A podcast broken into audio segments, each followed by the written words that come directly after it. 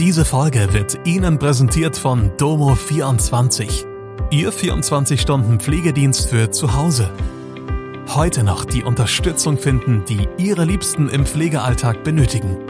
Besuchen Sie uns gleich unter www.domo24h.de. Hallo, das sind die Nachrichten von Mittwoch aus Mannheim und der Region. Uneinigkeit über Collini-Abriss, Workshops gegen HIV, Roche investiert nach Mannheim.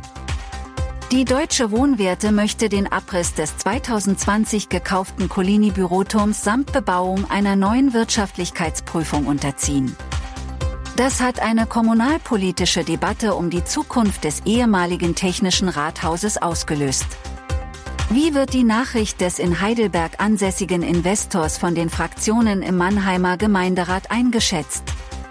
Auf Nachfrage dieser Redaktion fallen die Antworten höchst unterschiedlich aus.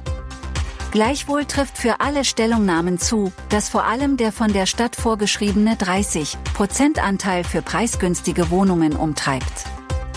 Während SPD, Grüne und die Lipatie-Fraktion klar für eine solche Sozialquote plädieren, signalisieren CDU und Mannheimer Liste, sich durchaus Zugeständnisse vorstellen zu können. Die FDP-MFM ist für die Rücknahme einer verpflichtenden Sozialquote. Die Stadt Mannheim teilt auf Anfrage mit, die Umsetzung der mit dem Investor vertraglich vereinbarten Regelungen weiterhin anzustreben.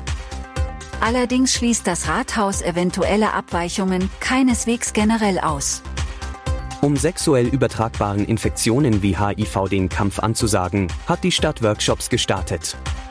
So soll der Beitritt zur Fast Track Cities Initiative vorangetrieben werden. Das weltweite Netzwerk besteht aus stark von HIV betroffenen Städten. Dazu gehört auch Mannheim. Die Stadt hat eine bundesweit überdurchschnittliche HIV-Inzidenz. Fast Track bedeutet schnell ausfindig machen und hat sich neben Infektionstracking, Therapie und Eindämmung die HIV-Entstigmatisierung auf die Fahnen geschrieben. Mannheims Gesundheitsamtschef Peter Schäfer spricht von großer Nachfrage zur HIV-Prävention insbesondere bei Jugendlichen bereits im Vorfeld des Workshop-Starts. Der Schweizer Gesundheitskonzern Roche will weiter in seine deutschen Standorte investieren. Das gilt auch für den größten Standort in Mannheim.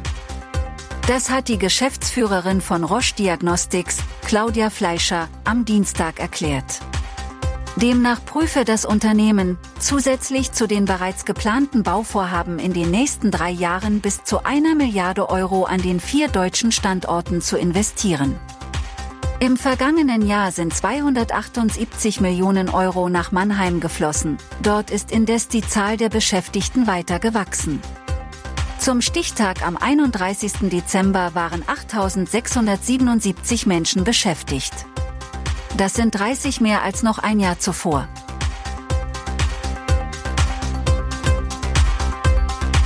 Das war Mannheim Kompakt.